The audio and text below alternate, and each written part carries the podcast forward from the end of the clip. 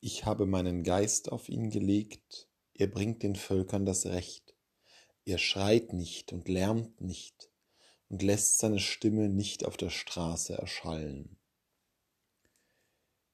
Der Prophet Jesaja spricht in diesem Lied, im ersten Lied vom Gottesknecht. Diese Texte über den Gottesknecht aus dem Propheten Jesaja sind später sehr stark auf Jesus Christus angewandt worden, weil viele von Bilder und viele Vorstellungen, die in diesen Gottesknecht-Liedern eine Rolle spielen, von ihm exemplarisch erfüllt worden sind. Dazu gehört auch das Recht zu bringen den Völkern. Recht, darunter stellen wir uns meistens etwas vor wie Rache. Wir haben vor ein paar Tagen schon einmal darüber gesprochen.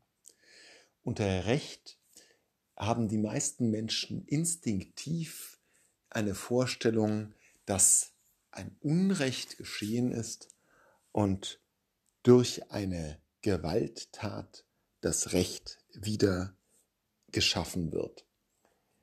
Wir sind daran auch gewohnt aus unserem Alltag. Wenn jemand etwas stiehlt, dann wird er verurteilt muss eine Entschädigung bezahlen oder vielleicht sogar ins Gefängnis gehen. Wenn es um noch schlimmere Dinge geht, um Raub, um Mord und Totschlag, auch dann wird das Recht angewendet, um jemanden zu bestrafen. Und das ist die Hauptperspektive, die wir im Blick haben, auch wenn sicherlich für Juristen die Abschreckung immer noch eine große Rolle spielen wird. Aber letztlich geht es immer um ein gewalttätiges Eingreifen zum Wiederherstellen eines Zustandes. Das, was Jesaja uns da vorstellt und was Jesus dann tatsächlich in seiner gesamten Zeit auf Erden vorlebt, ist etwas anderes. Es geht um das Recht, das ausgeübt wird, indem man nicht schreit und nicht lärmt und nicht seine Stimme auf der Straße erschallen lässt. Es geht um ein tatsächliches Richtigmachen. Es geht darum, tatsächlich nicht Auge um Auge und Zahn um Zahn oder gar noch schlimmer, nicht einen Zirkel der Blutrache in Gang zu bringen, der ewigen Vergeltung, neuen Schmerz hinzuzufügen, in dem vergeblichen Versuch, alten Schmerz zu heilen, indem man Gewalttat tut. Das Recht dass dieser Gottesknecht über die Erde bringt, ist ein anderes Recht. Eines, das unserer Intuition entgegenläuft, eines, mit dem wir nicht rechnen, das wir uns auch nicht erwarten.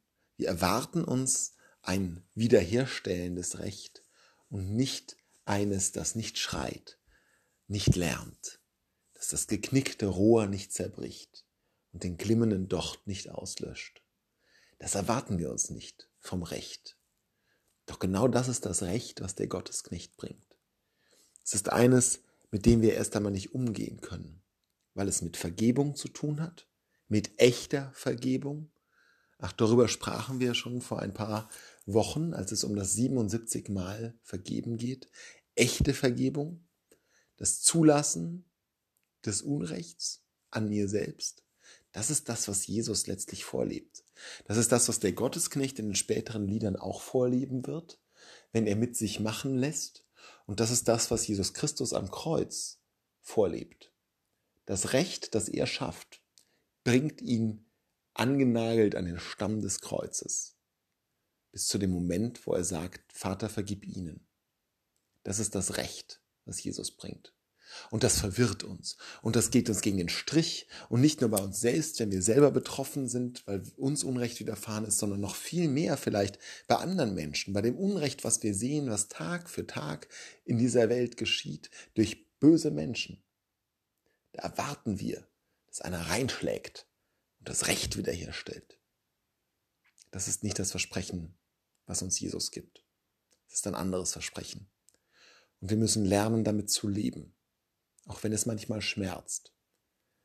Aber wir müssen uns darauf verlassen, dass er, der das Recht schafft, weiß, was eigentlich Recht ist und wir nicht die Herren über das Recht sein können.